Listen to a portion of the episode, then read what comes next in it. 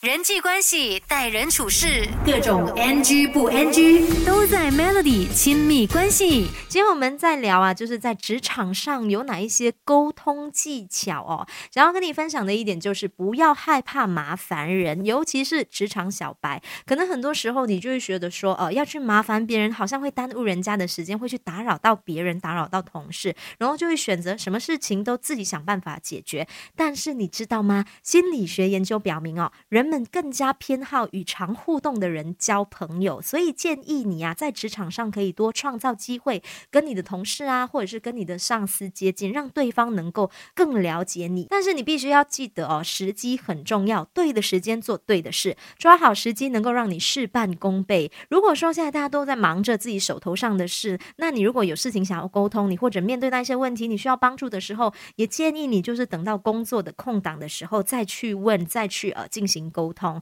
那时候的对方呢，也会比较有耐心，还有时间，也显得你不会那么的失礼。人际关系、待人处事，各种 NG 不 NG 都在 Melody 亲密关系。建议你哦，凡事都要用心听，不要插嘴。沟通除了要你表达之外，最重要的是聆听。你试想一下，当你自己在说话的时候，如果对方能够专注的听，然后给你适当的一个回应，你自己马上就能够感受得到被尊重的感觉。相同的。当对方说话的时候，你可以用心的聆听，让对方感受到被理解，那对方对你的好感度自然也会大幅度的提升。除此之外，我相信呢，在职场上，我们可能都遇过这样的一个问题：你的老板、你的上司，他可能就会跟你说：“哦，呃，你来工作，如果有什么问题不会的，你就问啦。”但是当你真的有问题的时候呢，你一开口问哦，可能就会被骂哦。建议你啊，你在每一次想要呃，请问或者是请示你的主管或者是你的上司的时候，你不要直接问该怎么。办，你最好可以自己先分析，找出解决的方法，再和你的老板说哦，